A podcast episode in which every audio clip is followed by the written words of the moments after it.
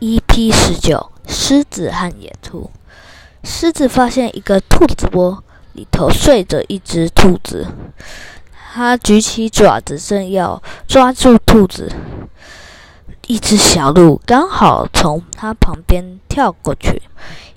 狮子放下爪子，追上前去，想要抓小鹿来吃。狮子追逐了好一长段时间，小鹿最终跳进树丛里逃走了。他又饿又累，想回头去吃兔子，兔子却已经跑得不见踪影了。